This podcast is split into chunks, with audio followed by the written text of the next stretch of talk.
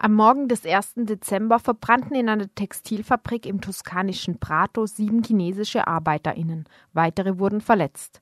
Sie hatten in dem Gebäude offenbar auch geschlafen und wurden möglicherweise permanent dort festgehalten.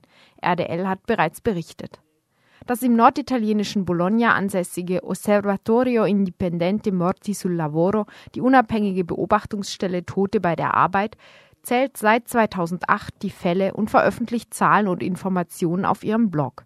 Wir haben mit Carlo Soricelli gesprochen, der beim Osservatorio mitarbeitet.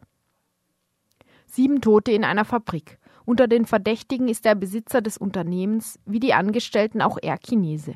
Zu Recht wird nun viel über die Arbeitsbedingungen chinesischer Arbeiterinnen diskutiert, die mit Sklaverei verglichen werden.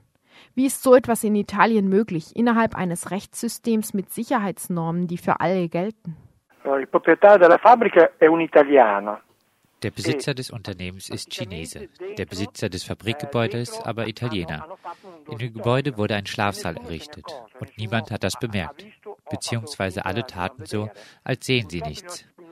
Leider hat unser Land in den letzten Jahren einen unermesslichen moralischen und wirtschaftlichen Niedergang erlebt. Vor 20 Jahren hätte so etwas nicht passieren können.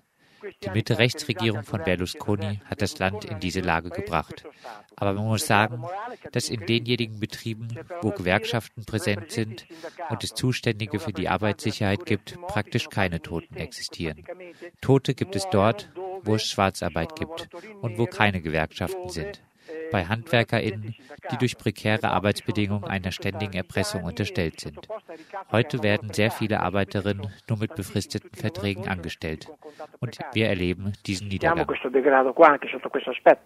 Sie haben jetzt schon einige Faktoren genannt, die das Risiko tödlicher Arbeitsunfälle erhöhen.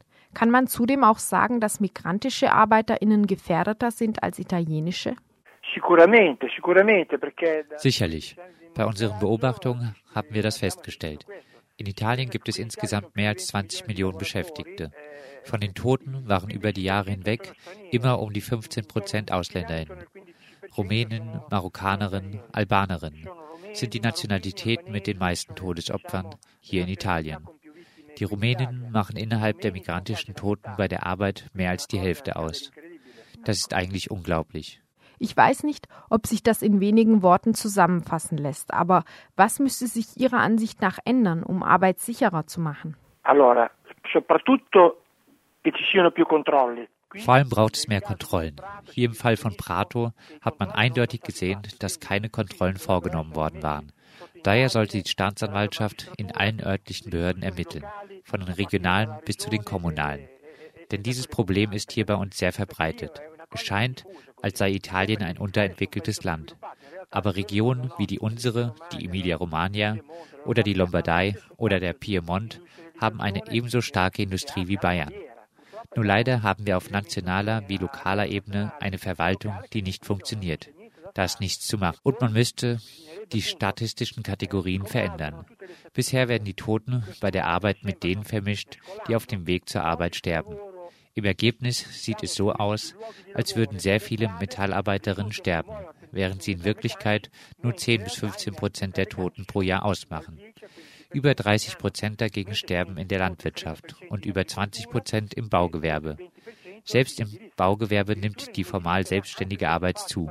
Auch wenn Leute für eine Baufirma arbeiten, werden sie nicht als deren Angestellte registriert und tauchen damit auch nicht in den offiziellen Statistiken auf. Wichtig wäre es daher auch, dass die Ressourcen der staatlichen Statistikbehörde besser ausgegeben werden und in die Bereiche wandern, wo sie gebraucht werden. Wir sprechen da von mehreren hundert Millionen Euro, die jährlich ausgegeben werden, ohne jedes Resultat. Wird die Tragödie von Prato jetzt etwas zum Besseren verändern?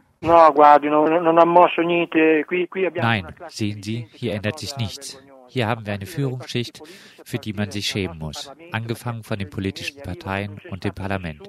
Ich habe ihnen geschrieben, aber niemand interessiert sich für das Thema. Zum Beispiel bei dem Erdbeben in der Emilia-Romagna sind vor allem Arbeiterinnen gestorben. Dort sind Industriegebiete, die in den 70er bis 90er Jahren gebaut wurden. Die Fabrikhallen, die noch stehen, aber auch die in anderen Regionen Italiens, sind unter den gleichen Bedingungen gebaut worden.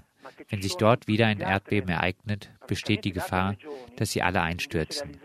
Und wenn das nicht gerade an einem Samstagabend oder Nacht ist, wenn niemand dort ist, als vielleicht ein paar Touristinnen, sondern wenn es am Tag passiert, wenn Tausende von Arbeiterinnen in den Fabrikgebäuden sind, dann erwarten uns echte Blutbäder.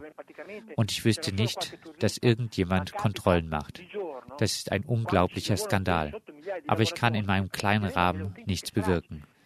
Wissen Sie, was das wahre Problem ist? Dass es im italienischen Parlament niemanden mehr gibt, der die Arbeiterinnen repräsentiert. Das ist die wahre Tragödie. Dort sitzt nur ein Arbeiter.